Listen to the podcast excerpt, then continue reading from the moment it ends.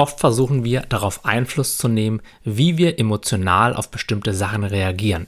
Dann nehmen wir uns vor, nicht mehr so eifersüchtig zu sein, nicht mehr so nah am Wasser gebaut zu sein oder uns mehr für uns und unsere Rechte einzusetzen.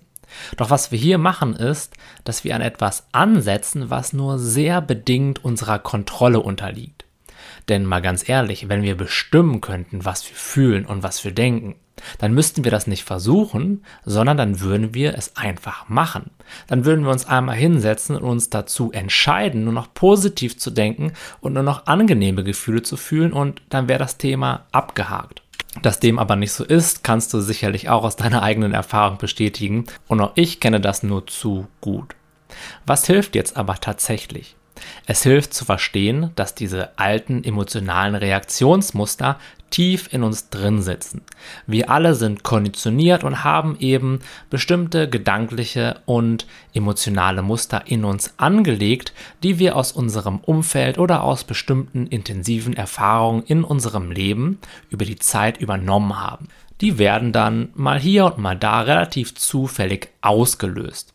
Vielleicht gibt es auch den einen oder anderen Trigger, der sehr verlässlich dafür sorgt, dass wir eben wieder in diese alten Muster zurückrutschen. Aber es geht jetzt nicht darum, in der persönlichen Entwicklung etwas gegen diese Muster tun zu wollen, also in den Widerstand zu gehen. Es geht vielmehr darum, diese Muster für das zu erkennen, was sie in ihrer Essenz sind. Nämlich einfach eine Mischung aus Gedanken und aus Gefühlen, wenn man so möchte, aus Energie, die wir einfach nur wahrnehmen können.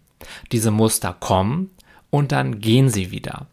Und die Magie liegt eben darin, sie beim Kommen und beim Gehen bewusst zu beobachten, zu erkennen, diese Muster machen mich gar nicht aus, sie sind einfach nur etwas, was sich gerade abspielt und was ich wahrnehme. Und wir haben dann die Chance, uns zurückzulehnen und eben nicht mehr so sehr darauf zu reagieren, sondern diese Sachen einfach passieren zu lassen. Zuallererst wird das dazu führen, dass wir viel besser mit diesen Sachen umgehen können. Es wird nicht sofort so kommen, dass du nie mehr eifersüchtig bist oder nie mehr wütend wirst oder nie mehr Angst hast. Auch ich habe all diese Gefühle immer noch, denn sie gehören zum Menschsein dazu. Jedoch passiert es dann über die Dauer, dass wenn wir in diese Beobachterposition gehen, und diese Muster für das erkennen, was sie sind, nämlich temporäre Erfahrungen, die wir gerade machen, die nichts mit uns zu tun haben und auf die wir auch nicht einwirken müssen, dann geben wir ihnen so inneren Raum. Dann gehen wir in die Akzeptanz mit ihnen und, auch ganz wichtig, wir akzeptieren uns selber und nehmen uns selber in den Arm, während diese Sachen da sind. Das ist die Definition von Selbstliebe. Das wiederum führt dann dazu, dass unser innerer Raum weiter wird dass diese Gefühle nicht mehr so feststecken, sondern ins Fließen kommen. Und immer dann, wenn alte, festgesetzte Gefühle ins Fließen kommen, dann verlieren sie etwas von ihrer Energie.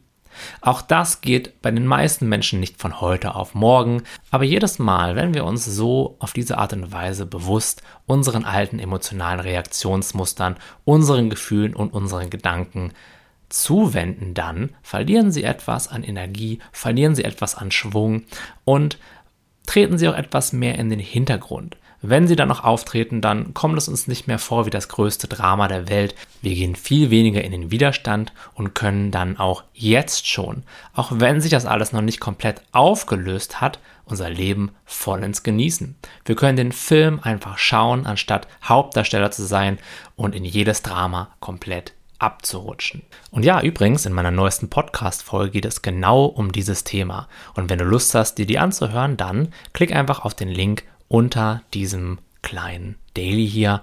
Hab noch einen wundervollen Tag, dein Tim.